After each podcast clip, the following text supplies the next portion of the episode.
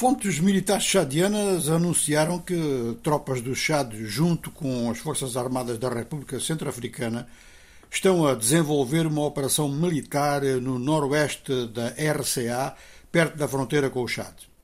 Grupos chadianos baseados na República Centro-Africana têm feito incursões ao longo da fronteira.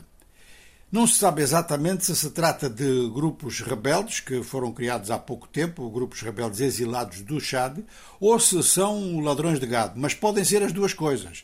Pode ser uma situação que aproveite, como acontece com o sul da Líbia, que aproveita a falta de autoridade do Estado nessa região da República Centro-Africana, onde também há grupos armados que fugiram do Sudão, e esteja então a fazer ataques ao longo da fronteira. As fronteiras chadianas são fronteiras realmente muito vulneráveis, ou seja, que durante um certo tempo a vulnerabilidade vinha do conflito no Darfur, portanto, no Sudão sempre e em permanência, desde há vários anos, a fronteira junto ao lago de Chad ela é de uma grande porosidade e muito utilizada pelo Boko Haram, e agora mais esta. Os dois chefes de Estado encontraram-se em fevereiro em Luanda para uma conferência sobre a África Central e aproveitaram o encontro em Luanda para assinar um acordo que autoriza qualquer dos dois exércitos uh, ou atribui a qualquer dos dois exércitos o direito de perseguição no território vizinho se de lá tiverem saído ataques contra o seu próprio território. E é este princípio, então, que o exército chadiano está a utilizar.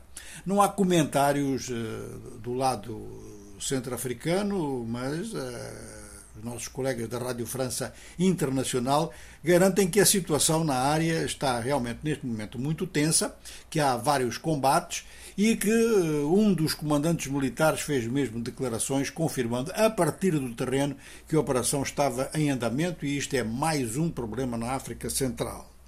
Agora, eh, passando para a África do Sul, eh, é muito noticiada a filha de Jacob Zuma, do Zuma que é uma senhora que chama muita atenção pela forma como se expressa, por exemplo, no Twitter.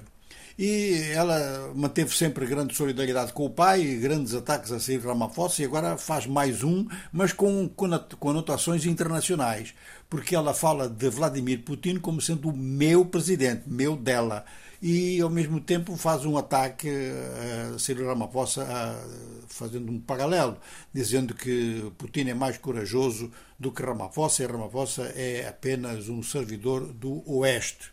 Bom, ela utiliza uma linguagem que nós não podemos traduzir aqui. E é uma linguagem que eu até nem sabia que era permitida no Twitter.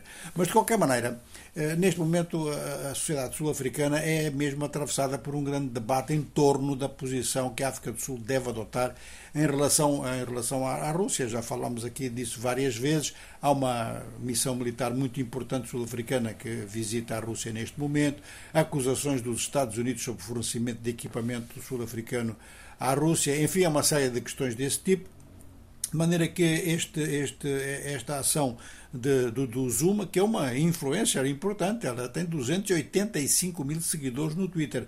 Esta, esta tomada de posição, quer dizer, também é mais uma, embora de maneira nenhuma se possa responsabilizar o governo sul-africano pelo que a Dudu está a dizer.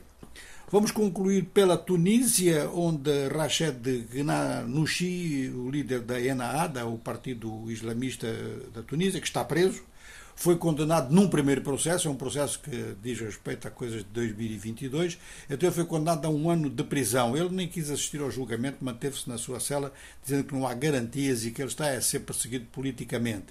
Há mais uma dezena de líderes políticos oposicionistas da Tunísia que estão presos neste momento.